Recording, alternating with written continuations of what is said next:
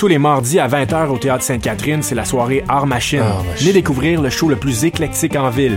Humoristes, musiciens, clowns, artistes burlesques et autres what the fuck se partagent la scène du Théâtre Sainte-Catherine. Venez vivre avant de mourir. Le tout est accompagné du house band The Firing Squad. 10 prix régulier, 7 prix étudiant. Le Théâtre Sainte-Catherine est situé au 264 Sainte-Catherine-S, à deux pas du métro Berry-UQAM. Les portes trouvent à 19h30, show 20h. Art Machine. Voyage au bout de la nuit, c'est ton émission d'ambiance nocturne sur le Nightlife Underground montréalais.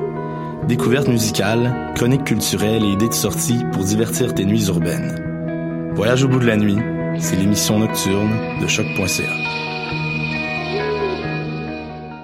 Les 16, 17 et 18 avril, c'est le temps des demi-finales aux Francouvertes. Trois soirées surprenantes avec Jay Scott et Smitty Bakley, Laura Babin, Lou Adriane Cassidy, Gabriel Bouchard, Sam Fayet Détrac, Morose, Laef et Zouz. Et les artistes invités Rosie Vallant, Danny Placard et Mondou Seigneur.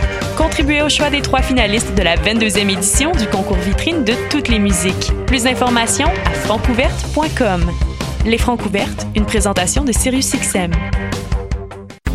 Hey, il est minuit moins une. Minuit moins une Oui, pour acheter tes billets pour le festival Vue sur la Relève qui fête sa 23e édition. C'est quand Du 8 au 19 mai. Oh, c'est où Au Monument National et au ministère sur la rue Saint-Laurent. Il y aura même des spectacles extérieurs gratuits à la place des festivals. On est minuit moins une théâtre et on participe à Vue sur la Relève, festival pluridisciplinaire présenté par Québecor. On vous attend. Billets vue sur la relève.com. Hi, this is Ty Siegel, and you're listening to CHOQ in Montreal.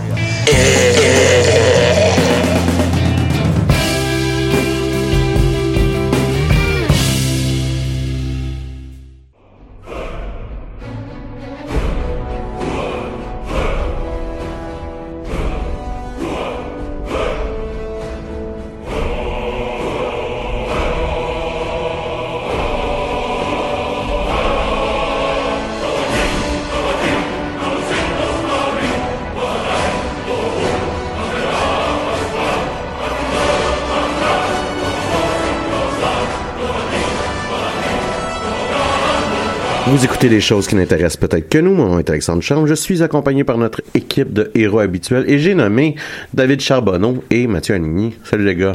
Hello. Allô? On avait une pause la semaine dernière. Oui. Ouais, moi et, et Mathieu, on était partis au travail euh, en Abitibi. Ouais, ouais. Et, et Mathieu a décidé de me contaminer avec un virus terrasseur de personnes. Ça me fait plaisir. Communément appelé la grippe. Donc, je vous garantis euh, cette semaine euh, un épisode haut en, en énergie et peut-être avec un peu de toussage euh, en background euh, de ma part. Donc, je vais découvrir euh, euh, le piton pour tousser euh, sur la console euh, incessamment.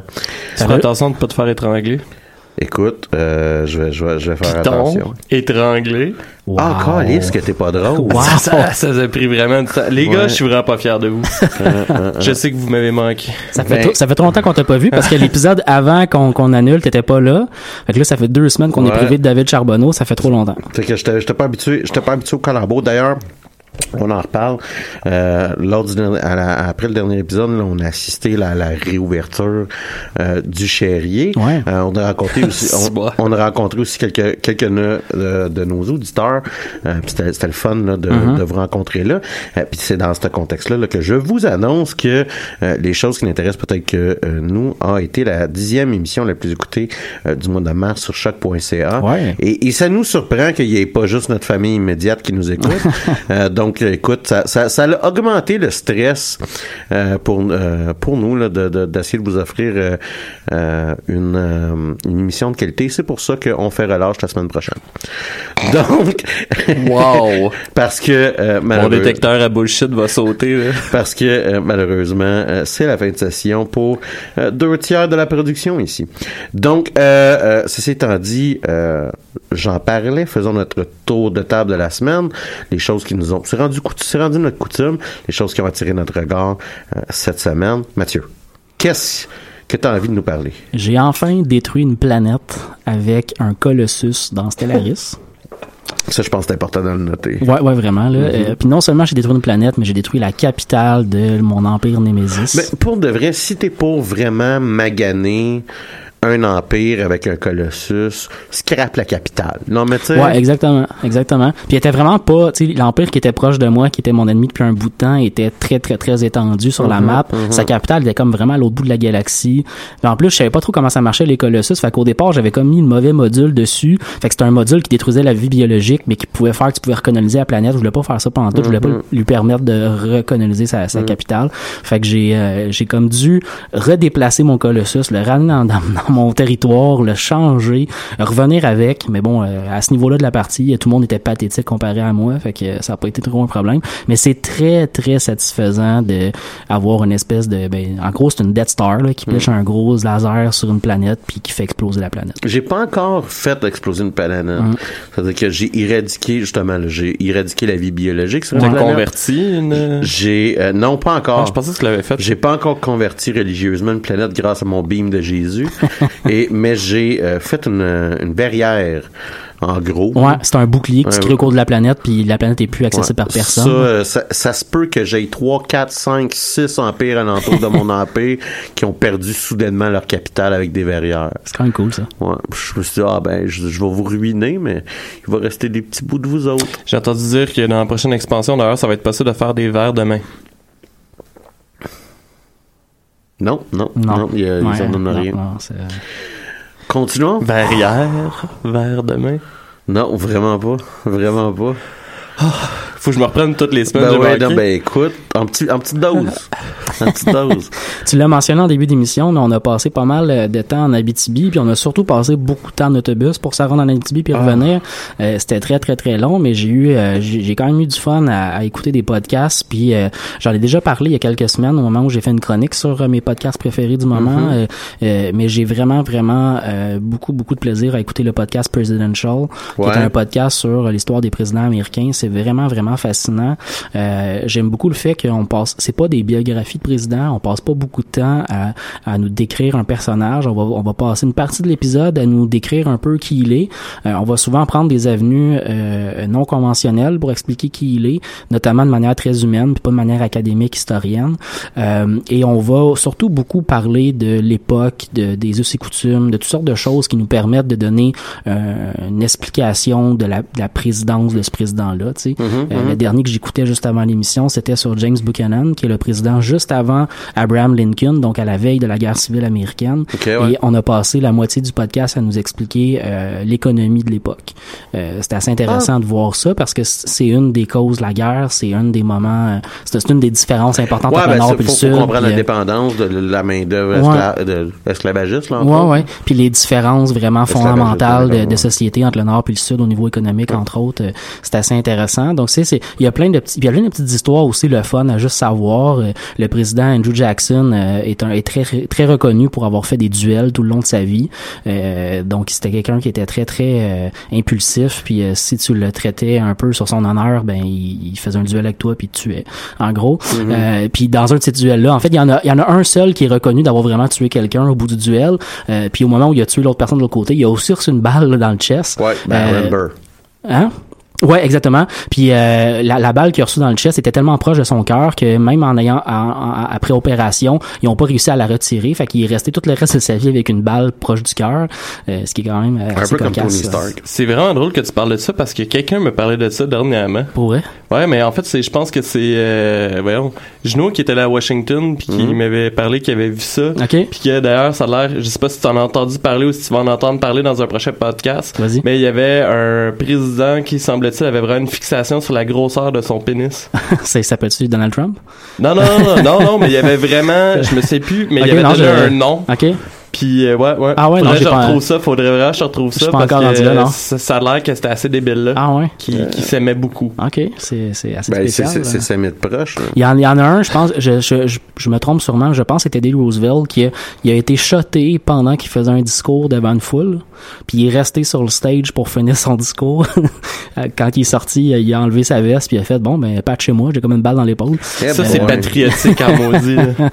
Mais c'est ça, je suis pas, je suis pas sûr que c'était Teddy Roosevelt, mais c'est c'est dans cette époque-là, là, donc vers Ouais. la fin de- des années 1800. Ouais, il y a quand même une belle tendance à tirer sur les présidents américains. hein. ouais, quand même. Il y a aussi euh, le très célèbre euh, William Henry Harrison qui a été président pendant un très grand euh, 32 jours. Moi, c'est ce podcast-là que j'ai envie d'é- d'écouter. C'était le fun parce que euh, je te dirais que la moyenne des podcasts c'est autour de 30 minutes à peu près là, mais il y en a qui durent Ouais. euh, 45. Euh, celui sur Abraham Lincoln que je vais écouter prochainement Ah, ben, dure va- 55 Une minute minutes. là. par jour de mandat. Il risque d'être très, très massif. Là, Puis à, un moment donné, elle fait, elle fait une pause l'animatrice pour expliquer. En fait, le- au podcast juste avant William Henry Harrison, elle explique euh, bon, euh, il y a beaucoup de gens qui me posent des questions sur le prochain podcast parce que le président a été, a été là pendant euh, quatre semaines, mais elle s'en sert pour parler un peu de l'époque, pour parler d'autres sujets. Fait qu'elle a réussi à en faire quand même un podcast de 20, de 20 29 minutes. En fait, ce podcast-là était plus intéressant que certains autres présidents. Ouais, parce qu'il y a plus de contexte historique. mais il y a aussi des présidents qui ont eu des présidences hyper plates. Franklin Pierce, c'est un président que tout le monde s'en fout vraiment. Des années 1840, il y avait rien qui se passait pendant qu'il était là, en gros. Puis il, c'est- il y a pas, il y a pas eu Il a d'événement. l'État pendant quatre ans de façon même, stable. même les historiens à qui elle parlait, elle avait de la misère à leur faire dire plus que trois lignes, là, tu sais. Fait qu'à un moment donné, euh, euh, c'est ça. William euh, Henry Harrison, euh, officiellement, il serait mort de pneumonie. Puis il a été le président qui a fait, à, à ce moment-là, il était celui qui avait fait le plus, le discours le plus long d'inauguration de sa présidence. Fait que la légende veut que il a pas mis de manteau, il a fait un discours vraiment long au mois de janvier euh, dehors euh, à Washington Mhm. euh, de plus que deux heures. Il est revenu chez eux, il est tombé malade, puis il a eu une pneumonie, il est mort euh, trois semaines plus tard. Euh, mais en gros, ce qu'elle elle est, est allée voir en fait un, un, un médecin pour aller étudier des documents d'époque puis vérifier est-ce qu'il est vraiment mort de ça. C'est pas si clair que ça qu'il est vraiment mort de pneumonie parce qu'à l'époque on n'avait pas la médecine d'aujourd'hui en fait. En effet. Puis euh, une des hypothèses qui est sortie dans le podcast, c'est qu'en fait, euh, c'est l'eau de la Maison Blanche qui était juste pas bonne. Puis euh, il y aurait, il y aurait Ah, juste eu une, euh, en gros, une Un infection, empoisonnement, un empoisonnement dans l'eau, je sais pas trop. là. C'est quelque chose qui est relativement commun à l'époque. euh. Mais Ouais, non, ben, c'est ça, j'ai bien du fun à parce que l'eau était pas potable, oui, non, en effet. C'est ça. Euh, mais non, j'ai bien du fun à écouter ce podcast-là. Je le recommande vraiment. Si vous êtes euh, tripeux d'histoire, euh, c'est encore plus intéressant, mais ça, ça s'adresse à n'importe qui, vraiment. Mhm. C'est tout? Euh, ouais, ouais, ouais, ouais. Ben des heures d'autobus. David? Ouais, ben en fait, euh, moi, j'ai recommencé à jouer à Fallout 3 parce que euh, j'avais jamais fini Fallout 3 en fait. Puis la quête principale ou les expansions que j'ai jamais fini? Rien. OK. J'avais joué un peu, euh, j'avais presque fini la quête euh, principale, je m'en suis rendu compte parce que ben, je pense que je vous l'ai écrit d'ailleurs cette semaine, mais euh, c'était pas mal plus court que Ouais. ce que je pensais. Ouais. Euh, Fallout 3. C'est pas si long que ça. J'ai trouvé ça correct. En fait, c'est qu'il faut dire, pour mettre en contexte ça, c'est que je me cherchais des jeux que je peux jouer sur mon divan, en fait, benché. Puis, ben c'est ça. Fait que je me suis dit, je vais recommencer Fallout 3, je vais recommencer euh, Oblivion, etc., etc. Ouais, ouais. Ça, je suis pas encore rendu là. C'est aussi pour me débarrasser un peu de ma pile of shame qu'on Mhm. avait parlé à la première émission, si je me trompe pas. Euh, je me suis dit qu'il faudrait que je commence à clairer une coupe de jeux de ma liste. Et euh, mais là, je suis tombé en amour. Puis j'ai à peine joué là pour de vrai. Je pense que j'ai 4 heures sur Steam. J'ai clairement pas joué 4 heures pour de vrai. là. Mais euh, avec New Vegas, Ouais. parce que euh, c'est pas tant le côté Fallout qui m'intéresse, mais plus le côté western. Ouais. Je me sentais vraiment, je me sens vraiment comme si j'étais un cowboy. Puis en fait, je, je me suis rendu compte que ça influence complètement mon jeu, d'où euh, ma fixation à absolument avoir un chapeau de cowboy sur mon personnage et de me Non, mettre en third je- person je peux comprendre pour regarder Ah ouais. mon chapeau de cowboy ouais. quand je gunne du monde puis j'ai pas l'intention d'utiliser autre chose qu'un gun. je pense que je vais me fâcher quand éventuellement je vais être obligé de changer mon arme. Pour un, un Parce que- rifle. Ouais, parce qu'une carabine, ça me dérange pas non plus. On dirait que ça fit avec mon bonhomme. Ouais. Mais là, euh, ouais, ouais. Fait que là, je suis. Et je tombe en amour. euh, je me suis jamais. Fall- Fallout 3, par exemple, en, tu peux... Il était euh, très long. Ben, avec long avec dans beaucoup c'est- côté, là, ton arme de base peut rester un pistolet normal. Ouais. Parce qu'à un moment donné, tu as une expansion que c'est il y a des extraterrestres. Puis là, tu vas faire l'entièreté de la mission des extraterrestres. Puis ils ont un revolver Mhm. qu'il est vraiment. Ben, vraiment d'ailleurs, j'ai trouvé des munitions euh, pour euh, l'arme extraterrestre, mais j'ai jamais trouvé d'arme extraterrestre. Ah, faut, faut que tu te fasses kidnapper par les extraterrestres. D'ailleurs, fun fact, euh, je, vous, je vous fais part de ça parce que tantôt, il y a quelqu'un qui m'a envoyé la joke. C'est un genre de mime qui vient de sortir où ce que c'est un inventaire avec comme vraiment beaucoup de potions puis qui est marqué genre, tu sais jamais tes potions tout le long du jeu en te disant si j'en ai besoin, je vais les avoir puis tu finis ton jeu avec 300 quelques ouais. J'ai fini Fallout, euh, Fallout 3 en utilisant à peu près tout ce que j'avais pour de vrai parce que je pense que j'étais rendu level 19 à la fin Et de Ouais. Anchorage, Mais euh, Broken Steel. Ouais. j'étais rendu level 19 puis je sais pas si vous vous souvenez mais euh, la fin il y a juste des gars euh, qui ont des espèces de grosses euh, armures euh, résistantes au feu puis qui, qui arrêtent pas de t'incinérer mais sont comme 20 sur toi en même temps puis quand t'essayes de jouer stealth c'est pas le Non, moment le plus ça. évident de ta vie Ouais. fait que j'ai passé au travers de 83 Steam Packs puis je me suis rendu dépendant absolument de toutes les drogues possibles à Ah, ce moment-là ouais. parce que j'arrêtais plus de juste d'essayer de me buffer Et, Mais une des euh, différences fondamentales qu'il y a entre euh, la manière que le jeu t'amène dans la quête principale entre Fallout 3 et Fallout New Vegas, c'est que dans Fallout 3, la quête principale t'amène pas dans tous les coins de la map. Alors que dans Fallout New Vegas, tu fais vraiment le tour de la map au complet juste pour Ouais. commencer pratiquement la quête principale. Tu sais, le temps que tu te rendes à New Vegas, là, t'as fait le tour de la map pratiquement euh, au complet. Fait que t'as eu le temps de débloquer plein de quêtes secondaires par rapport. Mais dans Fallout euh, 3, il faut vraiment que tu te promènes partout pour aller chercher les, Ben, quêtes, les quêtes secondaires parce que sinon tu vas faire la quête principale mais tu vas pas aller partout. Là. Puis tu sais, c'est ça, je pense que j'avais fini la quête principale euh, Ouais. en 23 heures que je Ouais, vous avais écrit, puis j'étais tombé sur à peu près trois quêtes secondaires. Mais moi, euh, la, la dernière fois que j'ai joué, c'est il y a quelques années, là, mais la dernière fois que j'ai joué, j'ai fait toutes les quêtes, tout le jeu au complet, sans faire aucune expansion, là, mais tout le jeu de base au complet en comme 40 heures. Ce qui est comme un jeu normal pratiquement. Ce qui est pour deux un, fois plus pour, que moi, là. Pour un open world, c'est pas non, c'est ça, je- pour ça que je te le disais, t'as probablement pas été dans toute la map au Non, non, complet, c'est ça. Notamment la République of Dave. Ben, oui.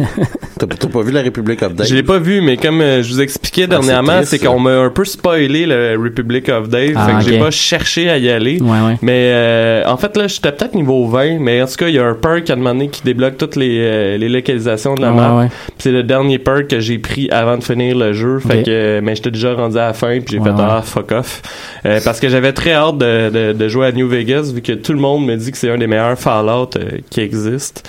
Il est très le Euh, fun. Mais de- je comprends très très bien ton. oui, effectivement. Puis je comprends très très bien aussi ton ton sentiment de, de cowboy là. Ce jeu-là te donne cette impression-là aussi d'être dans, dans le Far West. Là. Ouais, puis tu sais, je veux dire, au début, je m'étais dit, ah, j'ai joué ben good à Fallout 3, je vais me jouer un personnage un peu plus evil. Puis finalement, non. On dirait que je me dis, je vais être un peu nerd, genre Ouais. Mercenaire, cowboy qui se promène Ouais. de village en village. En tout cas. Et je voulais aussi vous parler, parce qu'il y a un de nos auditeurs qui nous, en a, qui nous a posé la question euh, il y a une semaine ou deux. Je sais pas si vous avez eu le temps de regarder un peu, mais pour ceux que ça intéresse, je vais mettre le lien sur la page Facebook. Euh, le, le, le frère d'un de nos auditeurs, en fait, euh, crée un Kickstarter euh, pour vrai, euh, créer un jeu VR de joute euh, moyenâgeuse Oh. de ce que j'ai vu un peu dans le trailer, dans le vidéo trailer que, que je vais vous mettre. En fait, de ce que j'ai compris, c'est qu'avec une genre de manette, faut que tu fasses le mouvement comme si tu Du cheval? du cheval. Ok. Puis avec l'autre, tu contrôles ton arme. Ok. Et euh, ils ont développé, en- ça s'appelle euh, Just in Time. Je viens de réaliser que j'avais pas, euh, j'avais pas dit non. Ouais. Et ont développé, comme c'est pas tout le monde qui ont du VR, c'est que, euh, mettons que tu joues à plusieurs euh, dans la même place, les autres avec leur téléphone peuvent jouer la foule, fait que tu peux troller les gens qui sont en train de les déconcentrer puis Ah, tout c'est quand même cool. avec une application de téléphone. Ça a l'air euh, quand même assez euh, intéressant. Le Kickstarter est bon jusqu'au 2 mai 2018. Fait que je vais vous mettre les informations dans le fond sur la page Facebook à l'instant. Parfait, ça. Ouais, ouais. ouais. C'est- appréciable et apprécié d'ailleurs euh, de la part de nos auditeurs. Puis gênez-vous pas, c'est ça. Gênez-vous pas si vous avez euh, des nouvelles comme ça que vous voulez qu'on parle. Ça va nous faire plaisir de transmettre le message à tous nos 10 auditeurs. Ben non, Toi, euh, parce qu'on est le dixième podcast le plus écouté. Oui, mais en même temps, on sait pas c'est quoi. les- c'est, c'est, c'est- ben là, ça, écoute, ça se peut, là, mais qu'il y ait juste, ça veut dire 28 personnes, mais non, mais on a des on a eu Moi, je suis assez nouveau- surpris qu'on ait dépassé le maître des jeux. Choc, euh, Choc, euh, Choc a eu quand même un- un- une année record, Ouais. des mois, des mois record en téléchargement global. là, C'est dans les, dans on les blague, on niaise, là, c'est juste qu'on essaie de pas tout de suite prendre notre Ouais, retraite ouais. avec notre podcast money. Toi, Alex, euh, comment était ta semaine geek? C'est des bitcoins. Écoute, euh, ma semaine était quand même assez occupée, ben, euh, entre autres grâce euh, à la maladie horrible que tu m'as donnée Ça fait plaisir. Euh, et euh, la contamination. euh, T'avais juste à pas te tenir proche de moi.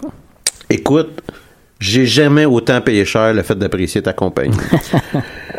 Puis, tu sais, moi, je suis un authentique euh, gars malade de gars, c'est-à-dire que je me plains euh, de long et en large. Hein? euh, Plein. ben, de un, je, bon, mon default d'envie, c'est de me plaindre.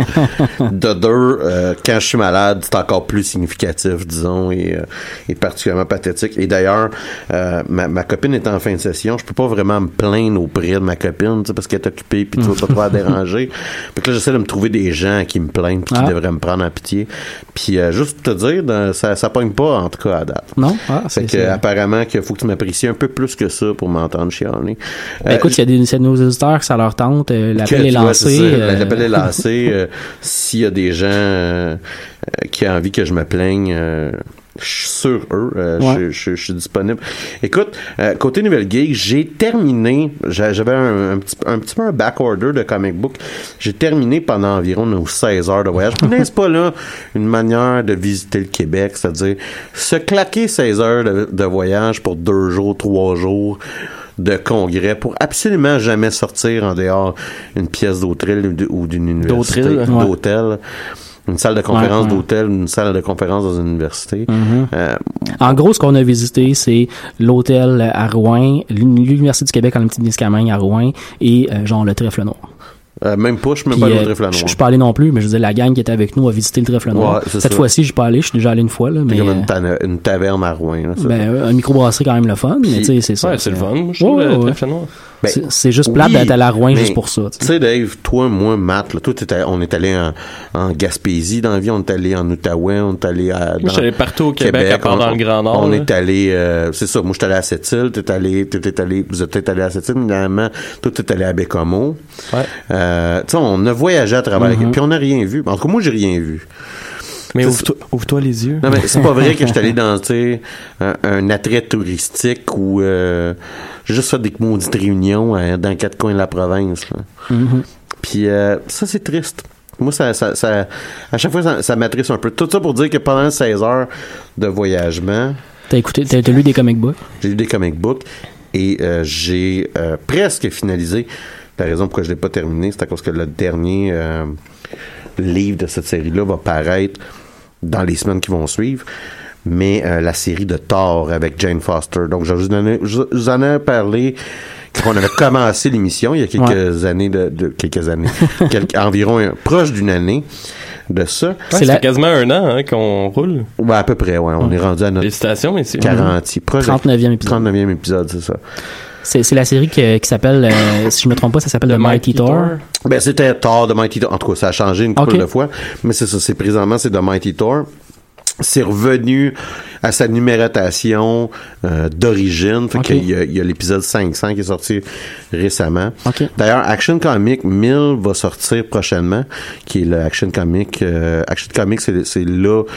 Action Comic 1, c'est la première parution de Superman. OK. Et Action Comic 1000 devrait sortir prochainement. Donc, ça fait partie de DC, ça. Ben, c'est ça, c'est du DC. là. Donc, en gros, moi, personnellement, je m'en fous un peu plus. Euh, et donc, c'est ça. Euh, c'est, euh, on, on va vers la fin là, de l'histoire de Jane Foster qui possède le marteau de Thor, donc qui est devenu Thor. Et euh, clairement, on se dirige vers elle va décéder. Comme je vous avais déjà dit, Ah, là, ouais, elle ouais. avait un cancer généralisé. Le fait que- qu'elle prenait le marteau, ça éliminait les traitements de chimio dans son corps. Mhm. Donc, elle était pas capable de guérir. Et euh, Ce qui est en soi une histoire extraordinaire. Ben, c'est un flash incroyable d'avoir pensé à ça. ben c'est ça. Puis euh, non, donc à travers ce livre-là, on en apprend plus, notamment sur le personnage qui est Thor à travers le temps et l'histoire, mais Ouais, aussi à travers Mjolnir, le marteau de Thor. Euh, on réalise qu'il y, y a des pouvoirs cachés derrière ce marteau-là qui sont plus anciens que qu'est-ce qu'on pouvait s'imaginer. Ok.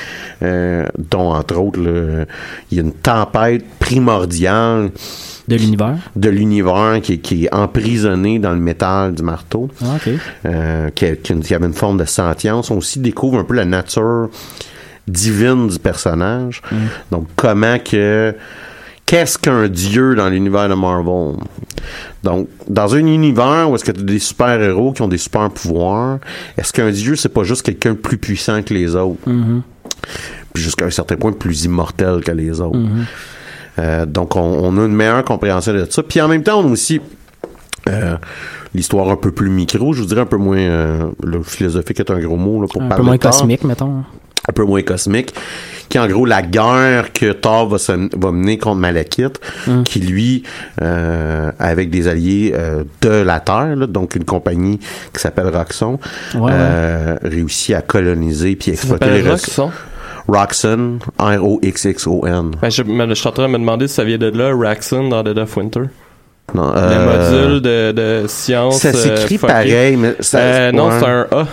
C'est Raxon au lieu de Cette Roxon. idée-là, R-O-X-X-O-N, c'est comme fréquent dans plusieurs Ah, fictions. ok. OK. Euh, c'est- généralement, Marvel l'ont quand même bien splitté, puis même que dans plusieurs volets de Marvel, il va y avoir Roxxon. Notamment, si on suit bien, la compagnie qu'Electra dans la série 2 de Daredevil, Electra devient comme propriétaire d'une compagnie. Le nom de la compagnie, c'est Roxxon. OK. Donc, tu sais, Ouais, ça, ouais, ça ouais. fait quand même partie un peu, un peu lousse, là, mais ça fait quand même partie un peu là, de l'univers de Marvel à travers leur univers euh, télévisuel ou du moins celui de Netflix. Là. Donc, euh, mais dans euh, l'univers de Thor Roxxon, c'est- il y a un propriétaire, un propriétaire qui s'appelle Darius Hager qui est aussi un minotaure, là, en tout cas, c'est une longue histoire. euh, et euh, Évidemment, tu sais, c'est... c'est- ben, c'est c'est ouais. tard, hein. Fait que c'est- du fantastique, là. euh, gras, avec un peu une conscience, un peu un thème environnementaliste Mhm. qui est tout le temps un peu sous-jacent. Et ils ont totalement massacré, exemple, la planète, le plan des elfes, si tu veux. Mhm. Euh, exploité l'entièreté des ressources, puis après ça, ils ont sacré le feu, puis ils se sont poussés. Ben oui. Puis ils continuent cette guerre-là. Et là, on voit que euh, Thor, c'est-à-dire Odinson, l'homme, si Mhm. revient dans l'histoire, a découvert pourquoi qu'il est, euh, il est plus digne de, tra- de, de prendre son marteau. Je laisse le- aux gens le plaisir de découvrir pourquoi. La réponse est un peu plus simpliste que ce qu'on aurait pu imaginer. Et donc, à la suite de cette histoire-là, et là, on voit que euh, c'est ça, Jen Foster euh, va finalement succomber à son cancer. Et c'est très triste pour moi parce que je pense que Marvel euh, ont décidé un peu de reculer en arrière de leur initiative qui était All New, All Different Mhm. en version print.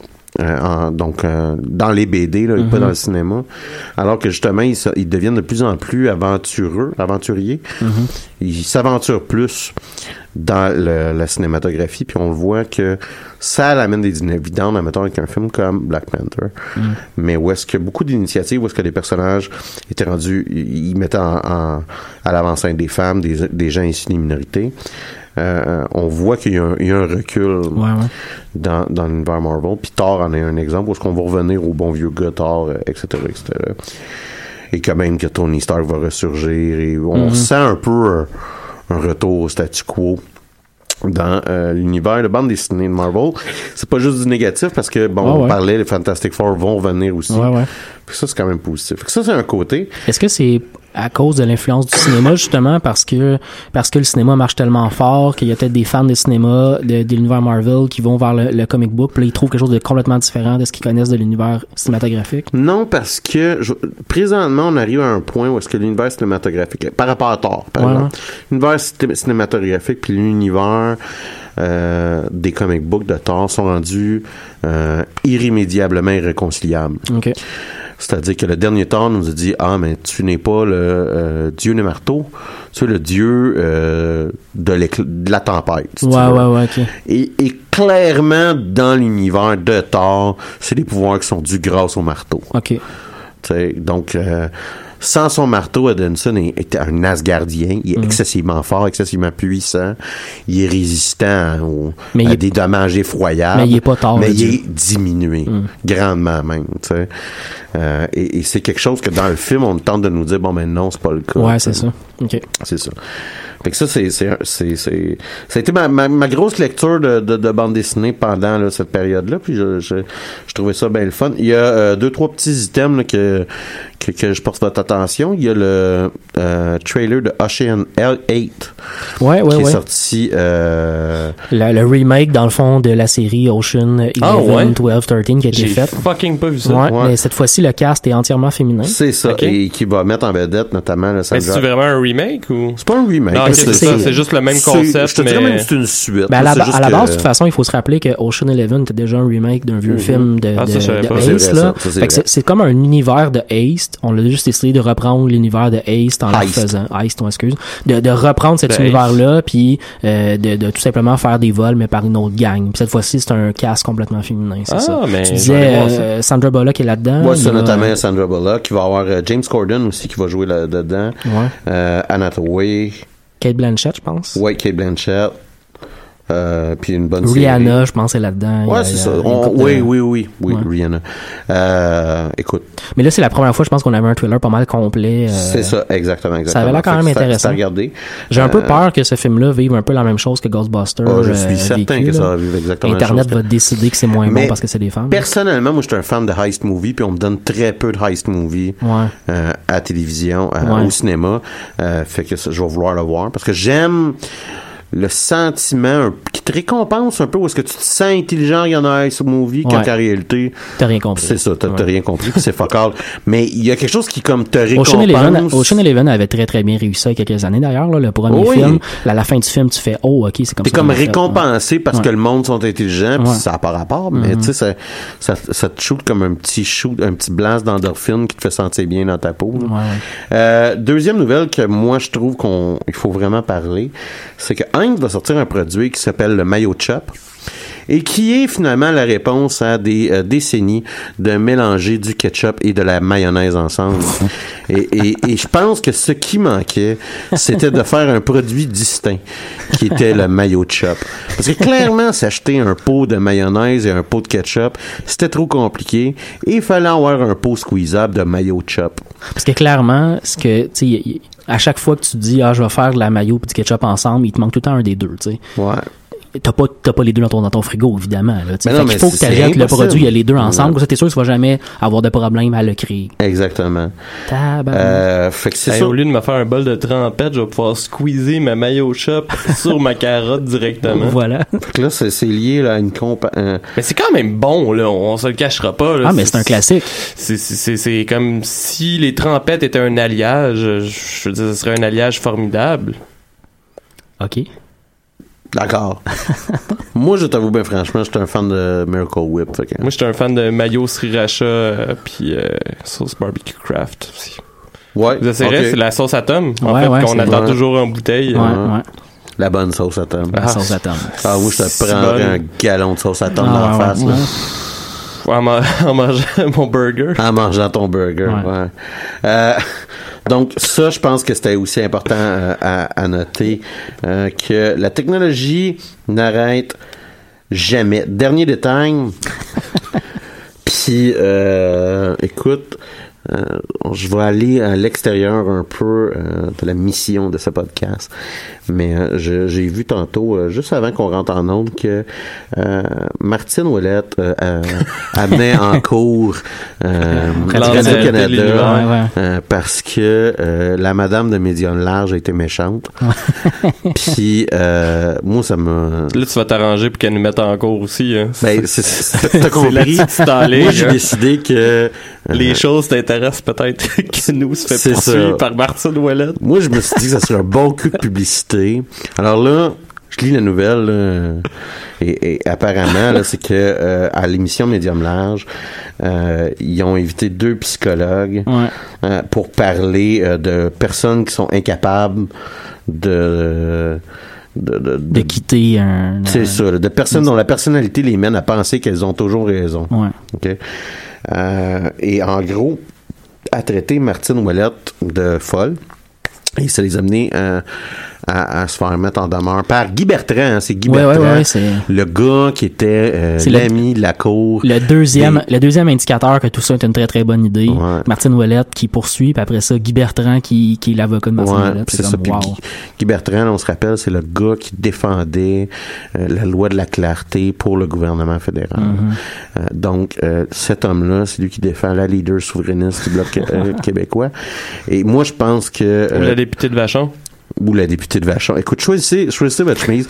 Mais ceci étant dit, euh, moi, je pense que n'étant pas psychologue... euh, D'ailleurs, c'est sa deuxième poursuite. Hein. Le poursuit, la, la, la- l'émission l'ajoute. Ouais. Ouais. Il y a à peu près deux, trois semaines. Ouais, exactement. parce que à cette émission-là, ils ont dit des choses méchantes sur elle, puis elle puis sa mère, sa mère. ont pleuré. Ouais. Moi, je dis ça de même, mais j'ai envie de dire des choses méchantes sur Martine Ouellet.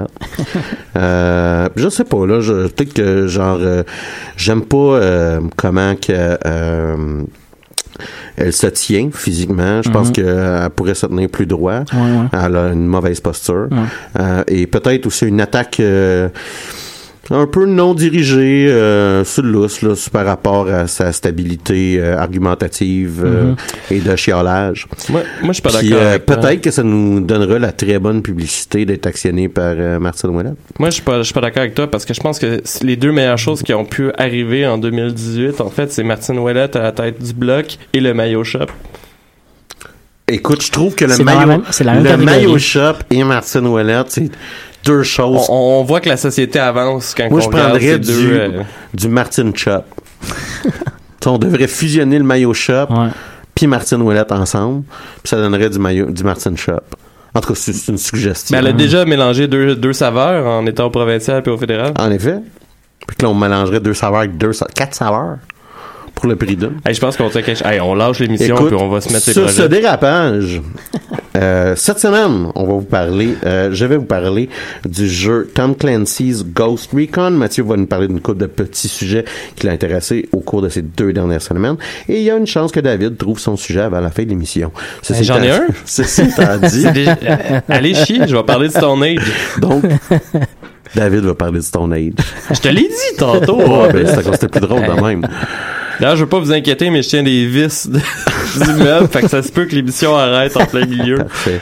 Donc, euh, Mathieu. On s'en va en musique. On va Ouais. faire une petite pause. Quelque chose qui euh, va augmenter notre niveau d'énergie, peut-être. On va aller écouter. euh, je suis pas, je chercher suis un pas, café. euh, je suis pas sûr que ça va faire ça, mais on va voir. Euh, c'est le groupe canadien de Dead South avec euh, la pièce euh, Miss Mary.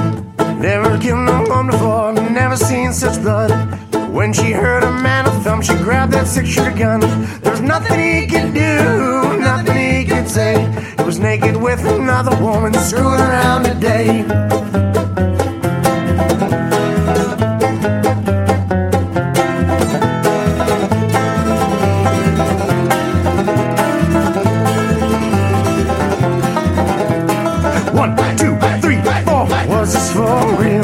Five, six, seven, eight. Woke up on the floor at the jail. Was just an illusion, toxic thrill.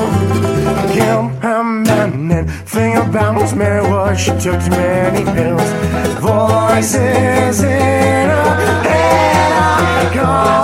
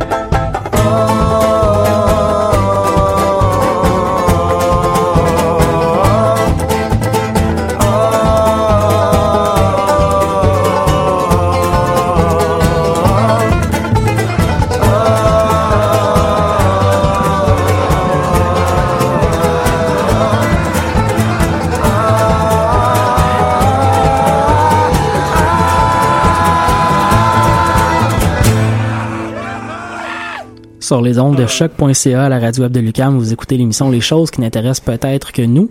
Et on va tomber dans la partie chronique de l'émission pendant que David est en train de démonter des meubles de choc. euh, Alex va nous parler d'un jeu vidéo. Oui, en effet, cette semaine, je vais vous parler du jeu de, qui s'appelle, et, et, et c'est un, c'est un, c'est- pour de vrai, c'est un très hot titre de jeu. Tom Clancy's Ghost Recon 2. Wildlands. et, euh, Une belle histoire de fantôme. du gros, du gros, du gros, du gros branding. Donc, euh, le jeu Ghost Recon Wildlands. Et, euh, c'est un jeu qui a quand même un certain âge. Il est sorti le 7 mars 2017. C'est un jeu d'Ubisoft. Il a été développé par Ubisoft Paris. Je vous en parle parce que euh, Ubisoft, justement, là, offre en fin de semaine euh, gratuit. On peut jouer gratuitement au jeu. Donc, euh, le jeu est pas gratuit, mais on peut jouer gratuitement au jeu cette fin de semaine. Euh, on peut jouer tant sur PC, sur console. Et c'est une très bonne opportunité là, de minimum. Ah, sur console aussi, il est gratuit la fin de semaine? Ben, de ce que j'ai vu, là, Mhm. informations que j'ai vues. je l'avais vu sur Steam. mais- Euh, donc, euh, PC, console, on peut jouer pendant la fin de semaine. Et c'est une très bonne opportunité pour le tester. Et, et moi, j'ai réussi à, à l'avoir à un, à un prix quand même réduit. Puis ça vaut, euh, ça vaut la peine. Ben, je pense que le prix est réduit aussi si on l'achète pendant la fin de semaine. Ben, je vais écoute, aller chercher cette ça. information. Tu nous trouveras ça. Mais ceci étant dit, là, c'est la raison pourquoi que j'en avais glissé un mot il y a deux semaines, mais c'est la raison pourquoi j'ai choisi de vous en parler cette semaine. C'est cette offre-là là, qu'on a pour en fin de semaine là, qui s'en vient. Donc l'action du jeu se passe dans une version dramatisée, et là c'est important de le dire, là, très dramatisée, de la Bolivie. Une version là, où cet État-là est rendu un narco-État et Ah, nice. euh, il est contrôlé par un cartel qui s'appelle le Santa Blanca et un leader là, qui s'appelle El euh, Sueño. Sueño, oui? En fait, euh, au lieu de 80$, piastres, euh, il est 26. Bon, tu vois, c'est quand même un bon deal. oui. Ah, ça. ben aussi, hein. Et El Sueno, le mélange euh, trafic de la cocaïne et religion. Pourquoi Euh, pour pas? assurer là, la mainmise euh, sur toutes les facettes de la vie du pays. là. Cette situation-là va dégénérer à un point tel que les activités, les, les États-Unis vont activer l'opération Kingslayer. C'est là, là, que le joueur rentre dans la partie comme un des spécialistes de force secrète, un ghost là, dans l'univers Ok, ouais, ouais. de Tom Clancy. Et, et le jeu là, euh, tu fais en fond une Black Ops pour le gouvernement américain pour aller éliminer la tête de cette. euh, C'est ça, c'est comme une, une ultra opération puissamment conjointe de tous les côtés méchants existants pour être un groupe euh, à très haute autonomie opérationnelle en territoire étranger pour pouvoir en gros tuer tout le monde dans la pièce. Le jeu euh, est principalement, puis quand je dis principalement, c'est 99.9 périodique, là, un open world. Donc, outre des missions pour nous expliquer les, les, les rudiments du jeu, c'est nous le joueur qui va choisir les objectifs, nos chemins, nos priorités, nos cibles. Euh, c'est un jeu qui va posséder beaucoup. euh, Il y, a, y y des objectifs fixes qu'il faut avoir pour pouvoir ouvrir des opportunités puis des cibles, mais euh, c'est pas un jeu qui a une très forte trame narrative qui va nous diriger. là. Ouais, ouais. Fait qu'on peut commencer dans le territoire qu'on nous suggère au début, ou on peut aller dans un territoire à très haute difficulté un peu plus loin. tu sais. Ok. Je suis certain que c'est bonne chance, là. mais euh, c'est quelque chose qu'on peut faire et qui est disponible. Euh, Ubisoft nous offre un créateur de personnages. C'est important que je parle des créateurs de personnages. Toujours. Ubisoft nous offre un créateur de personnages similaire à ses autres jeux, c'est-à-dire The Division. Donc, on est limité dans les options euh, de visage de notre personnage, mais on a un très grand choix vestimentaire. Ça nous permet d'avoir une bonne immersion dans le jeu et on peut modifier là, dans ce contexte-là notre équipement militaire de notre personnage à souhait. Euh, je te dirais, j'ai pas passé une éternité à, à faire mon bonhomme et Ah. où, euh, euh, mais aisément, j'ai réussi à trouver quelque chose qui me rendait euh, heureux. Puis j'aimais aussi le fait là, qu'entre chaque mission, je pouvais euh, changer mon linge, par exemple. Là, ça n'a pas rapport, mais tu sais, pour moi, c'était très important de porter un hoodie quand il pleut. fait que euh, ce, ce genre de choses là. Fait que là, tu sais, je m'en vais dans une mission, il pleut. C'est pas vrai que je vais avec mon euh, mon kit habituel. Faut que je me prépare pour la pluie. Mhm. On peut aussi s'habiller full camo. On peut s'habiller. On peut être aussi militaire qu'on veut, aussi casual qu'on veut. C'est intéressant comme choix qu'on a. Euh, l'armement aussi euh, est, euh, ça va sonner un peu tâche là, ce que je veux dire, mais l'armement est sympathique.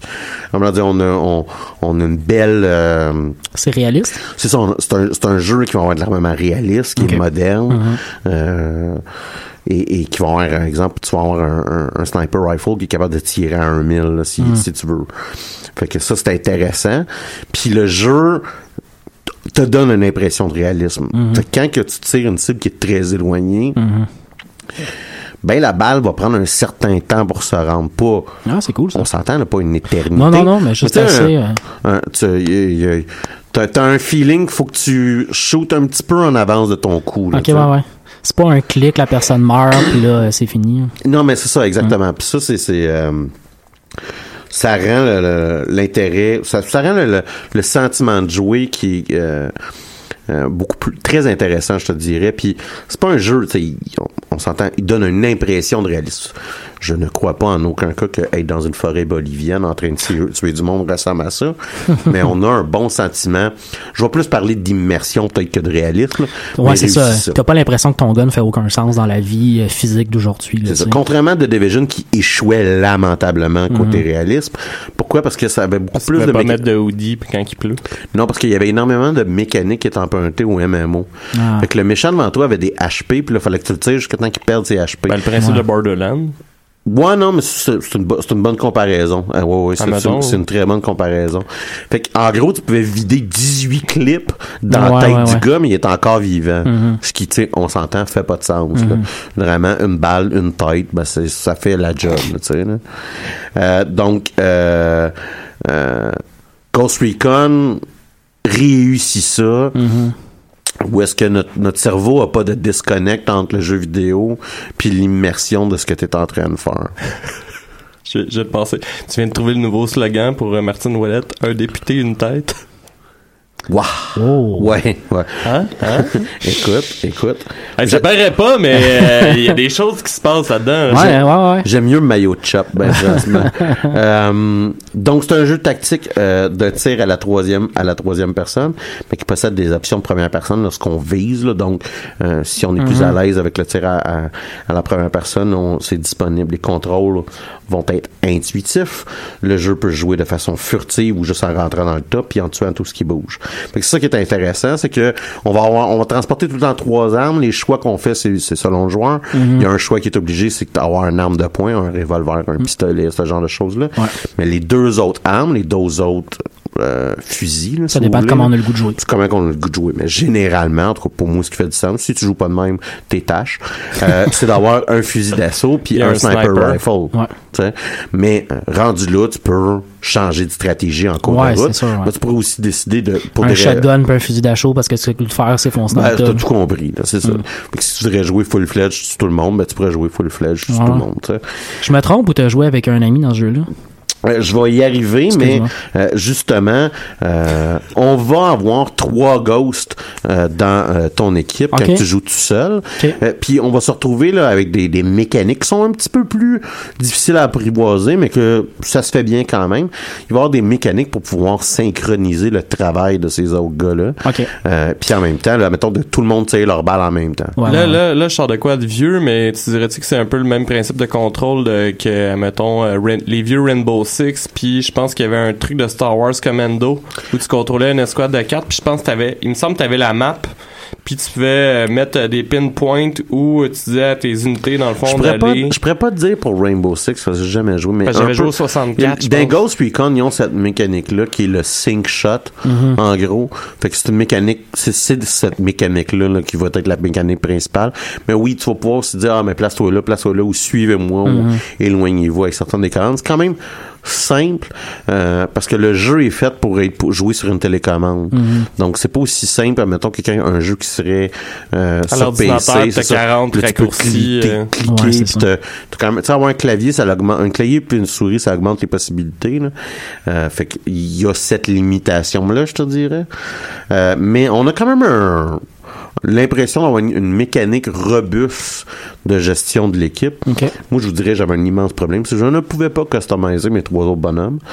Euh, puis moi, ça, c'est- c'était... Fait que t'étais euh, le seul qui avait un hoodie. J'étais, ben, c'est, et c'est, Ça tu viens de pas- comprendre ça fait 100% pas de mon problème. Ah. Quand il pleuvait, il n'y avait pas ça le... brise, ça brise l'immersion. Ah, c'est ça.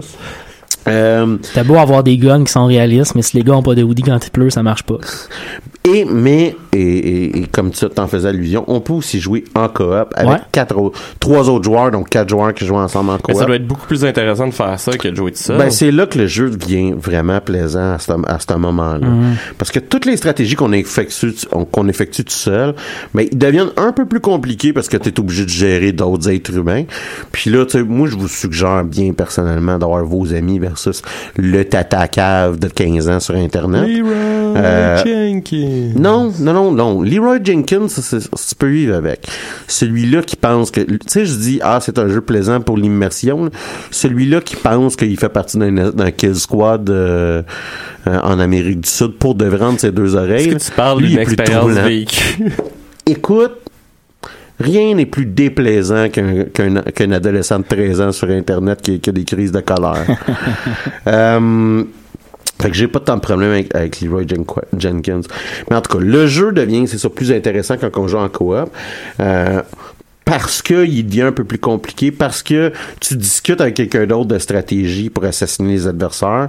Euh, Puis, écoute, c'est tout le temps plaisant, genre de euh, tuer euh, une gang de personnes des cartels de la drogue sud-américains avec des amis. hein. Personnellement, je suggérerais ce jeu-là comme stratégie de team building à ma job, mais je pense que je me ferais regarder un peu croche quand même.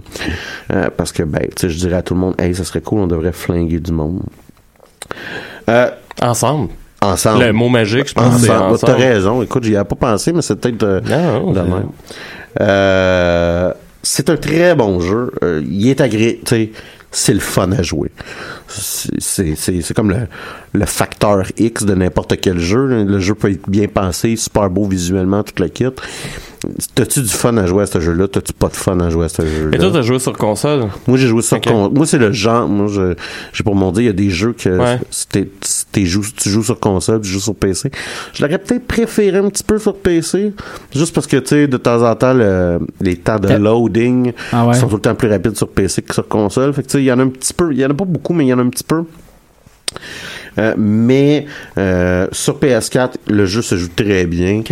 Euh, Puis j'ai pas vraiment eu de problème de bug à ce point. Tu sais, Il y a un ou deux petits bugs peut-être. Mhm. C'est tout le temps, c'est tout le temps quelque chose qui va arriver dans un open world ou dans un jeu en ligne. Mais le jeu était quand même très stable. Comme je dis, c'est un très bon jeu, c'est un très beau jeu, il est plaisant à jouer. Il y a un, il y a un cycle de jour et de nuit qui rend ça c'est très intéressant. Euh, tu penses que tu es sur le couvert de la nuit, en, très mi- en plein milieu de la jungle, puis là, à un moment donné, le jour se réveille, le jour se lève, excuse. le jour se lève. T'as un petit somme. T'as, un problème avec ton camouflage, ou l'inverse, c'est-à-dire Ouais, que ouais. quelque chose qui semblait imprenable, là, tout d'un coup, il devient imprenable parce que t'es, t'es rendu la nuit. Il y a un système de météo qui est très réaliste. J'en parlais avec ma joke de Woody, mais c'est quand même le fun que tu sais, t'as des pluies torrentielles en plein milieu de la jungle. Je dirais qu'il y a un point faible, euh, puis c'est le point faible de tous les open world de Ubisoft, c'est qu'à un moment donné, parce que tu n'as pas de trame narrative très rigide, ça devient un peu trop lousse, puis on a de la misère à se motiver à refaire certaines tâches qui peuvent sembler répétitives, puis qui le sont jusqu'à un certain point, qui débarquent dans la base, tu 12-12. tu sais. Rendu là, c'est ton coop qui va te faire jouer à ces affaires-là. Ben, c'est ça. Moi, en tout cas, c'est, là l'intérêt que je vois. Fait que je recommande le jeu, euh, surtout qu'il est fréquemment à rabais. On en parlait là, avec le, le rabais qui est là. Puis comme je disais, le fait qu'on peut jouer gratuitement cette fin de semaine. On peut peut-être saluer ton collègue avec qui tu joues d'ailleurs. euh, Ouais, qui est Louis-François Brodeur. Salut. Ouais. Allô? Bonjour, pour- merci Alex euh, pour la On suite. t'invite à euh, appeler en studio? Pour la, pour la suite, euh, comme le temps file, je vais laisser la parole à Dave pour sa chronique, puis on va finir avec mes nouvelles. Si, bon.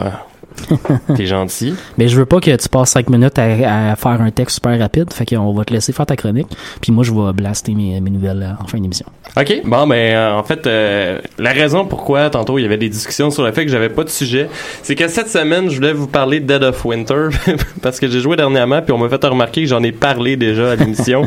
Euh, ensuite, j'avais suggéré de vous parler enfin du mythique et légendaire Silence des jambons, mais ça a l'air que c'est pas une option pour mes collègues fascistes qui veulent absolument et aucunement laisser libre cours à mon inspiration et mon fantastique travail d'analyse sur ce chef-d'œuvre. Je, je préférais me taiser d'un gosse. Fait que au final, je me suis mis à réfléchir puis j'ai réalisé que j'avais pas juste joué à Dead of Winter dernièrement.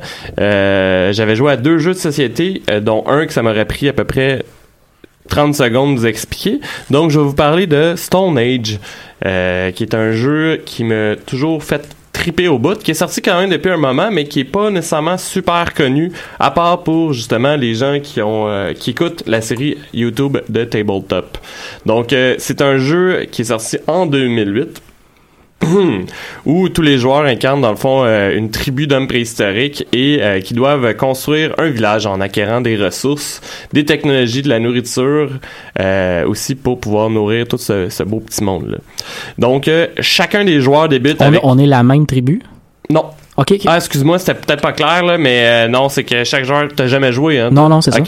Chaque joueur, dans le fond, euh, euh, cinq bonhommes. OK. Puis, euh, je pense que c'est des meeples, là, que ça s'appelle. Il y a comme ça dans tous les jeux de société, là. Ouais. Euh, fait que chaque joueur a cinq meeples. OK. Et le but, c'est ça, ça va être d'aller chercher. On, gère chacun une tribu. Exactement. Ah, c'est intéressant. Et le but, c'est de construire son village. Ouais. Donc, pour se construire son village, chaque joueur, dans le fond, va falloir qu'il aille chercher des ressources euh, à travers la carte. Donc, il y a cinq ressources différentes. Il y a euh, de la bouffe, parce Mhm. qu'à chaque tour, ça te coûte un de bouffe par euh, personnage de ta tribu. Mhm. T'as aussi du bois, de l'argile, de la pierre, de l'or. En gros, comment ça fonctionne, c'est que chaque joueur doit choisir où il envoie ses, les personnes de sa tribu. Mais il y a un nombre maximal de chaque... voyons. Sur chaque ressource, il y a un nombre maximal de joueurs qui peuvent l'exploiter en même temps. Donc, euh, généralement, par exemple, si je me trompe pas, c'est 6. Ce qui veut dire que, euh, comme c'est un jeu qui joue jusqu'à 4 joueurs, euh, ben, ça peut être compliqué si tout le monde a besoin de bois, Mhm. mettons, parce que tu peux pitcher tes 6 bonhommes. Les si re- t'en as 6. Les ressources sont finies, en gros, puis on peut les, les, les accaparer. Ouais, ben c'est que, admettons qu'il y a déjà 6 bonhommes Mhm. sur euh, le, le bois, puis que moi je voulais avoir du bois, ben je peux plus mettre de bonhommes Mhm. là, fait que je suis Mhm. obligé d'aller chercher autre chose. Comment ça fonctionne en fait pour aller chercher les ressources, c'est que euh, tu brasses un dé par nombre d'individus de ta tribu qui est là. Et euh, pour avoir de la nourriture, par exemple, c'est des multiples de 2 que ça te prend. Fait que mettons que t'as 3, t'as un de bouffe. Si t'as 4, t'en as 2. OK. Euh, c'est 3 pour le bois, 4 pour l'argile, 5 pour la pierre, 6 pour l'or. Et euh, on a besoin de ces ressources-là, comme je disais tantôt, pour créer des huttes, qui est Mhm. la manière la plus facile, en fait, de euh, créer des points dans le jeu. C'est un, c'est un jeu qui semble similaire un peu à, à, um, Lords of Waterdeep, mais avec un facteur chance un petit peu plus accru. OK. C'est-à-dire que c'est beaucoup du positionnement stratégique, puis ta capacité de projeter ton développement, genre. Ah, ouais, ouais, ouais. Je je suis pas, je suis pas tout à fait d'accord euh, à 100% en fait euh, parce que euh, il y a d'autres manières aussi de faire des points qui viennent un peu changer euh, toute la game. oui, du jeu. non, mais. Mais oui, ok. C'est quoi- D'accord, Alexandre Ducharme. C'est quoi les autres manières de faire des points? Non, mais attends, ah, sacrément, vous êtes bien impatient. Donc, là, par exemple, c'est que euh, les ressources, comme je disais, on peut les utiliser pour faire des huttes. Ouais. Et euh, généralement, euh, ce qu'on a, c'est des huttes, par exemple, qui demandent des ressources en particulier, puis qui donnent un nombre de points fixes en particulier. Ouais. Y a des huttes qui vont dire, par exemple, que le joueur peut prendre quatre ressources de son choix. Mhm. Et euh, là, vous aurez compris que si tu donnes, par exemple, 4 or, ta hutte, elle va valoir plus cher. Fait que là, Mhm. tu te retrouves à faire des huttes en or. Et malgré tout mon désir personnel, on ne peut pas faire de, de huttes en nourriture. Ça aurait été fantastique, selon moi. Donc, euh, les autres mécaniques du jeu, c'est que euh, ce n'est pas juste les ressources qu'on peut aller chercher. On peut faire des points aussi euh, en allant chercher de l'agriculture, en fait. Parce que tu peux apprendre à ta tribu. C'est juste un personnage par tour qui peut y aller, là, ça, les, les nouveaux aspects que je vais vous expliquer. Ce qui fait que, par exemple, généralement, c'est un joueur qui peut se permettre de monter sa, son agriculture. Mhm. Puis l'agriculture, dans le fond, va faire que ça va coûter moins cher à chaque tour de nourriture pour Ah, nourrir ouais, euh, tes bonhommes. Tu peux aussi euh, les envoyer dans ce qu'on a surnommé euh, amicalement et amoureusement la tente à cul, puisque euh, c'est une euh, maison qui Pour sert se uniquement à procréer Mhm. et créer d'autres meeples. Et euh, C'est la, c'est la roulotte conjugale, en gros. Ouais, ouais, mais c'est Tentacu, je pense, que c'est dans Love Story Ouais, ou ouais, quelque chose comme ça. Puis euh, ensuite, on peut aussi se créer des outils pour nos personnages. Les outils, comment que ça fonctionne, en fait, c'est bien intéressant selon moi. Non, c'est c'est vraiment pas intéressant. Mais les outils, comment ça fonctionne, c'est que par exemple, si tu un outil de 1, tu peux rajouter un 1 à un total de dés. OK. que t'as fait. Fait que là, tu peux euh, commencer à essayer Ça, d'avoir... ça te fait des euh, bonus, en gros. Ouais, exactement. Puis je pense que ça, tu peux les transformer jusqu'à des marteaux, euh, des outils qui valent 4. Ah, fait que ça même. devient quand même euh, assez intéressant à aller chercher. Il y a également euh, des, euh, des cartes de technologie qu'on peut aller chercher. Euh, qui a huit technologies différentes. Je pense qu'il en existe deux de chaque, mais je suis pas certain. Et comment ça fonctionne, ça, c'est que chaque joueur, à la fin de la partie, euh, calcule euh, ces technologies qui se rajoutent de façon exponentielle. Donc, par exemple, si tu as 4 technologies, ça va donner 16 points. Si tu en as 8, tu as 64 points qui se Mhm. rajoutent à ta game. Et, Ah, mais euh, c'est un jeu où t'as quand même pas mal de, facteurs stratégiques intéressants quand même. Là, pour, Oui, puis- autres pour investir sur des trucs qui vont te payer plus tard. Ben, aussi, les games c'est que sont- t'as- t'as- c'est un jeu qui est compétitif, mais il est pas directement compétitif. Ouais, ouais. C'est-à-dire que tu runs ta game, ça se peut que la stratégie de ton adversaire tu va à l'encontre de la tienne ou qu'il prenne des positionnements que toi aussi tu veux privilégier. Fait que Ouais. tu te dis, tu t'es mis dans la tête, ah ok, euh, je veux être le king des outils, puis là à Ouais, côté ouais. de toi il y a quelqu'un qui est aussi le king des outils. Mais- Fait que ça te mis stratégiquement, mais c'est pas direct comme Puis, compétition. mais en fait, c'est que ça peut devenir direct parce que c'est ça que je, je, je, je m'en allais vers là. là. Euh, quand tu achètes les cartes de technologie, c'est que tu as aussi des cartes que tu peux acheter. Dans le fond, mettons, les cartes, ça coûte de 1 à 4 ressources. Mhm. Puis c'est que ça peut te donner des ressources. Fait que des fois, mettons, pour un bois, tu peux avoir deux or. Fait que t'es tout aussi bien de prendre, de, de l'acheter, tu sais. Mais sur chaque carte, il y a un icône qui sert de multiplicateur. Et là, ça, c'est la seule manière de faire des points, par exemple, avec le nombre de gens dans ta tribu, euh, ton nombre de huttes, Mhm. ton nombre d'outils, puis ton nombre d'agriculture. Fait que quelqu'un pourrait sournoisement pas arrêter d'acheter des cartes qui voient, mettons, ah, ben, mon nombre d'outils fois deux Ouais, à ouais, chaque ouais. fois. Fait que, fait que la game, finalement, c'est pas nécessairement la personne qui a créé le plus de huttes, même si autour du board, tu sais, c'est les, les, les, les trucs de 100 points autour du Ouais, board, ouais, ouais, ouais. il est vraiment en avance parce que des fois, c'est genre, il y a quelqu'un qui Ouais. sort de complètement random parce, t'as la pas fin, checké il, comment il a joué. il y a un full multiplier de. Ben, c'est ça. Puis ça c'est là points. que ça peut devenir assez rough parce que quand que les joueurs regardent comme du monde ce que les autres joueurs font, ben il y a rien qui t'empêche de commencer à, à prendre tes bonhommes pour bloquer l'autre Mm. parce que Ouais, ce que je veux dire, c'est que tu peux pas débarquer dans la tribu puis sacrer non le non feu non ça c'est ça Adversaire. mais c'est que euh, mettons que tu mets un bonhomme sur une hutte à construire puis tu vois que ton adversaire est sur le bord de la construire puis il va clairement faire ça ben c'est que le fait de mettre ton bonhomme là te force pas à créer cette hutte là Ouais, fait que tu peux jouer quand même de façon un peu plus agressive Fait que c'est pas de l'attaque contre tes adversaires, c'est du blocage Ouais, d'adversaires. exactement, en gros, exactement. Ouais, Ça aussi, c'est la stratégie intéressante à faire quand même. Fait que c'est c'est c'est C'est là que moi, faisais- friendly C'est Ouais. C'est où moi je voyais un- un- une stratégie qui était similaire, mettons, quand tu joues à Lords of Waterdeep, qui Ouais. en gros, tu as un nombre de places limité où est-ce que tu places tes bonhommes. Mais tu peux quand même nuire avec des cartes dans Lord of Waterdeep. C'est plus agressif un peu, je pense, entre les joueurs. Ouais, mais, en- Avec les mandatory quests pis tout, là? Mais c'est, tellement rare, ben franchement, que tu vas jouer les mandatory quests. C'est pas que c'est. Tu vas peut-être avoir deux, trois mandatory quests dans une game de Lords of Waterdeep, puis ça, c'est, il y en a eu beaucoup. Ça fait longtemps que j'ai pas joué, fait que j'ai... Ben, en fait, moi, c'est vraiment basique, c'est de dire, t'as un endroit, t'as un nombre d'endroits limité où est-ce que tu peux placer ton bonhomme, puis rendu là, c'est, qui qui, c'est qui qui est le premier à jouer, c'est qui qui met ses, ses, ses bonhommes dans les places qui sont limitées, puis tu essaies de dégager à travers le placement de tes, tes bonhommes un avantage. Puis c'est l'intérêt de ce jeu-là. En gros, tu joues un contre l'autre, mais c'est pas euh, du jour au lendemain, il y a quelqu'un qui, tu sais, trois joueurs sont mis à te massacrer à la face. Là, Ouais, pis là, t'es retiré de la table pis tout, fait que tu C'est finis... comme euh, risque, là, qui, lui, c'est l'inverse. Directement compétitif, puis euh, je t'abûche dans la tête en loup. Donc, t'es plus en, Ouais. const- en construction en gang, puis à la fin, quelqu'un qui gagne. Ben, c'est ça. D'ailleurs, Ouais. euh, la... la... Fait que ton niveau de plaisir arrive, tu sais, il t'offre jusqu'à la Ouais, fin ouais, ouais. presque, là. Dans le fond, la, la fin du jeu, c'est euh, quand il y a plus de... Parce que t'as juste quatre cartes technologies, si on, si on peut dire ça comme ça, qui sont à- en même temps sur la table. Fait que c'est, dans le fond, c'est quand t'as plus de cartes que tu peux rajouter là. Mhm. Ou euh, il y a quatre paquets de huttes. Je pense que c'est 6 huttes par paquet. Euh, dès qu'il y a un des paquets qui tombe qu'il n'y a plus de huttes, la Ouais, game ouais, finit là. ouais. Fait qu'il faut aussi que tu gages, genre, Ouais. est-ce que je rush? Ouais, ouais, ouais. parce que je pense que je suis en train de gagner à créer des huttes de Ouais. marde, mais pour finir le jeu, mettons. Euh, fait que c'est vraiment un bon jeu. Ça se joue 2 à 4. J'ai joué souvent à 2. Euh, Il y a quelques règles qui sont modifiées. Cependant, euh, je trouvais que à 2, t'as pas le même fun que à 4 joueurs parce que Mais tu ça- peux laisser tranquille l'autre joueur, en fait, puis Ouais. les deux font leurs affaires chacun de leur côté. puis tu sais, C'est un peu méta, puis je, je- je- en même temps, on a-tu vraiment le temps de discuter ça en long par à large? Mais un jeu de 2 à 4, t'as-tu déjà trouvé la version à 2 aussi le fun que la version à 4? Euh, Dead of Winter. En fait, euh, je pense de plus en plus jouer à deux euh, à Dead of Winter. Ah? Ben c'est que les règles, vite vite là, les règles en gros c'est que il enlève le track, ça devient juste un jeu 100% coop. Euh, faut que tu joues à hard.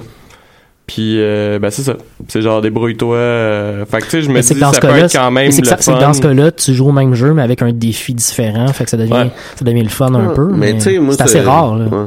Puis euh, non, c'est ça. En fait, euh, si ça vous intéresse, je vous le conseille fortement. J'ai malheureusement pas le nom, mais euh, j'ai vu par hasard, euh, peut-être deux semaines, euh, dans un magasin qu'il y avait une expansion qui permettait de rajouter un cinquième joueur et des ressources de plus. Et euh, j'ai acheté à Noël, euh, en fait, euh, à ma filleule, le- la version pour enfants. euh, Ah. qui Ah, est ouais. quand même euh, qui est quand même le fun en fait ils ont commencé à faire plusieurs jeux genre Carcassonne puis tout pour enfants Carcassonne, c'est un gros jeu. avec euh, des règles simplifiées pour euh, pour inciter les jeunes justement à commencer à jouer à des jeux de société qui- autres que genre Monopoly Junior. Ouais, ouais, ouais. Fait que Ben, non, j'ai joué j'ai moi, joué je- d'ailleurs fun fact. on, on va se dire la vérité, le Monopoly, c'est plate en tabarnak. Moi, je trouve ça le fun. Mais euh, j'ai joué avec mon frère puis ma filleule à Stone Age. euh, Ouais. Puis moi et mon frère, on était tellement occupés à vouloir se decker qu'elle nous a battus. Parce qu'on faisait pas attention à ce qu'elle elle faisait. Fait que, euh, oui, c'est, c'est, vraiment euh, très drôle. Donc, pour vous donner une idée, c'est ça, c'est coté 7 sur 6 sur Board Game Geek. Oh. Et euh, de ce que j'ai vu, fait que j'imagine que ça doit être le prix moyen, là, il est 55 et 99 sur Amazon. Stone Age? Ouais, Stone Age. Checker tout le temps Mais ça vaut la peine. Euh, c'est les, les jeux comme ça. Là, généralement, il y, a, il y a beaucoup de gens, un de nos amis en commun, Marc-André Ross, a tendance à Ben, faire ça. des là. groupes Facebook euh, de- pour ça, là. C'est ça, de- de- de, jeux, de société ou de jeux Ouais. là, que, que quelqu'un a joué, euh, a pu savoir quoi en faire, il joue plus, puis il le revend. C'est tout le temps, c'est quand même des, des bonnes, des bonnes manières, quand même assez fiables. Mais moi, de- c'est que j'aime ça avoir les jeux neufs. C'est pour ça que Ah, souvent, j'ai, je les achète, là. Mais c'est sûr que des jeux qui coûtent 150$, piastres, m'a peut-être checké de seconde main euh. Mathieu Ligny, Oui. t'avais des nouvelles Je à vais, nous je faire vais commencer avec une nouvelle un peu plus triste, mais euh. Stan Lee euh, vit euh, probablement en ce moment une situation plutôt tragique où euh, il serait en espèce de, de contrôle par sa fille euh, de son euh, de ses avoirs et de son héritage euh, futur. Euh, ça, ça, c'est assez plate euh, puis euh, puis triste à, à lire comme nouvelle, mais euh, je vous invite à aller lire ça un peu sur les médias sociaux. Euh, moi, j'ai vu l'histoire sur IGN, mais on la retrouve un peu partout sur les sites geeks. Mais c'est ça, euh, Stan Lee euh, a des histoires un peu bizarres avec sa fille depuis assez longtemps. Puis depuis la mort de sa femme, euh, il y a à peu près un an, ben c'est ça, il serait un peu sous le contrôle de sa fille. Puis euh, euh, c'est pas Ben, clair. il est quand euh, même vieux aussi. là. oui, oui, c'est ça. Il est assez âgé. Ça, ça, 95 ans, là, ouais. ça, ça met un peu la lumière justement sur la détresse des, des personnes âgées qui se font des fois, euh, qui se font avoir dans toutes sortes d'entourloupes par des amis de sa fille qui volent de l'argent puis qui volent tout euh, ce qu'ils possèdent en ce moment. Euh, assez que en fait le, euh, le, le, le- j'allais dire le, le, le réalisateur Kevin Smith, voilà, c'est ça que je cherchais. Le réalisateur Kevin Smith, euh, il a même écrit sur Mhm. Twitter pour lui dire, écoute, euh, t'as un problème, viens habiter chez moi. Euh, chez je, t'offre de quoi, mais il y a vraiment une communauté geek au complet sur Internet en ce moment qui capote un peu. Euh, c'est c'est sorti dans le sur le site du Hollywood Reporter euh, l'histoire à la base et euh, Stan Lee est sorti sur Twitter pour euh, démentir l'histoire, mais euh, c'est comme sa fille qui a sorti cette histoire-là pour la démentir, fait que c'est un peu weird. Euh, dans tous les cas, euh, je, je lui souhaite de finir euh, dans euh, dans la dignité parce que euh, c'est quand même un créateur assez incroyable, notamment pour l'univers MCU qu'on lui doit après pratiquement au complet en ce moment-ci. Euh, la plupart des, des grands super-héros qu'on suit en ce moment ont été créés par lui, donc euh, ce serait dommage de, de voir la fin de sa vie euh, tomber dans la déchéance comme ça. Lui et Jack Kirby. C'est tout le temps important Ouais. quand même à mentionner. T'as tout à fait raison, mais je pense que Jack Kirby a fini sa vie dans, dans, dans pas des super belles conditions par ailleurs. Euh, fait que c'est en tout cas c'est pas le seul grand créateur qui est tombé dans, dans l'obscurité à la fin de sa vie puis qui, qui s'est trouvé dans une situation difficile. Là. Fait que je- sachant qu'il est encore en vie en ce moment, j'espère que ça va bien se finir pour lui. Euh, sinon, j'ai vu récemment la sortie euh, prévue pour euh, la, la fin de l'été en août d'un nouveau livre de J.R.R. Tolkien. Ouais, j'ai vu ça tantôt aussi. Ouais, ouais. Et si vous posez la question, oui, ça fait 35 ans qu'il est mort. et c'est son fils, Christopher Tolkien, qui a ramassé des, des bouts d'écriture de Tolkien. il, a, il a pas écrit le, le bouquin, il a vraiment ramassé des bouts de Tolkien pour le, le publier, en gros, dans, dans une histoire. C'est la deuxième euh, qui sort euh, dans les dernières années. La- le dernier euh, bouquin parlait de l'histoire de Beren et Luthien, euh, qui sont une histoire d'amour de, de la, la- la mythologie de, de Tolkien. Et celui-ci va s'appeler la- The Fall of Gondolin. Donc, dans, dans le, le Silmarillion, si vous avez lu cette histoire-là, le Gondolin est une grande cité elfique euh, qui, a, qui a vécu une histoire tragique et euh, ce serait l'histoire de cette ville-là en particulier. J'ai entendu dire d'ailleurs que le fils de Tolkien s'était fait offrir une job par Disney parce qu'il a l'air d'être capable de tirer jusqu'à la fin. il a pas mal tout fait sa vie au complet sur la- les réalisations Ouais. de son père, là. Ben honnêtement. Il écrit quand même, il y a Euh, quelqu'un qui disait tantôt que Tolkien écrivait quand même plus vite malgré sa mort que George R. R. Martin. C'est pas faux. Écoute. Euh, j'ai- En théorie, Frank Herbert a sorti plus de livres de- à- depuis après sa mort que euh, Jim Bob Game of Thrones. Mhm. Mhm. Écoute, euh, je, je, euh, je me promets de le lire cet été. puis Notamment, j'ai pas lu non plus le bouquin qui est sorti Fait que tu euh, vas nous en avant. parler cet été. Mais je vais vous en parler cet été. euh, je vous le promets, ça va faire partie de mes, mes lectures d'été une fois que ma session d'été va être finie. Euh, donc, dans un dans, dans ce qui me paraît à moi en ce moment-ci un millénaire. Mais euh, je, je vais, je vais le mettre dans mes choses à lire. J'ai trippé énormément sur Tolkien quand j'étais plus jeune à l'adolescence. Donc, euh, retomber là-dedans, ça va ça va me faire plaisir de d'en faire une petite critique à, à l'émission. Euh, Game of Thrones est en T'as vu en tournage. passant la nouvelle euh, par rapport à Lord of the Rings? J'allais dire que Game of Thrones est en tournage en ce moment, puis euh, euh, ils viennent de finir un 55 jours de tournage pour une bataille. Ouais. Euh, donc, euh, je sais pas si euh, le, le, le, euh, vo- votre, euh, le, le caractère epicness de la bataille va être à la hauteur de ce qu'on nous vend en ce moment-ci, mais j'ai mauditement hâte à la sortie de sa prochaine saison, la dernière de Game of Thrones. 55 jours de tournage. Il y a quelques photos qui ont euh, qui se sont trouvées sur Internet parce qu'il y a des fans qui sont un peu débiles qui euh, se promènent en Irlande pour aller prendre le plus de photos possible du set puis essayer de créer toutes sortes de théories sur qu'est-ce qui va se passer. euh, si c'est si c'est votre votre plaisir, allez allez vous promener euh, sur Internet. Internet. J'en parlais avec avec toi Dave au début de à- avant la- avant l'émission mais tu as joué à Fallout New Vegas et euh, il y a un mode de Fallout New Vegas qui va sortir prochainement. Il vient d'arriver en fait en, en version bêta et euh, c'est un mode sur lequel les fans travaillent depuis 9 ans euh, parce que ça fait quand même un bon bout de temps que ce jeu-là est sorti. Ça s'appelle Fallout New California. Donc l'idée de ce mode-là, c'est de prendre Fallout New Vegas mais de le mettre dans l'univers de la Californie, donc un peu au sud où l'histoire se passe et de prendre l'histoire de New California Republic qui, qui fait partie du lore de Fallout et d'en faire un- un- un- une histoire en soi de, de, de cette, de cette série-là. Ça a l'air bien, bien intéressant. Euh, pas une, une jouabilité extraordinaire, mais de ce que j'ai vu quelques images jusqu'à maintenant, ça avait l'air d'être à la hauteur de ce qu'est Fallout New Vegas. Donc, c'est pas des graphiques d'aujourd'hui hyper intéressants, mais juste pour voir ce que des fans ont créé, je trouve ça super le fun.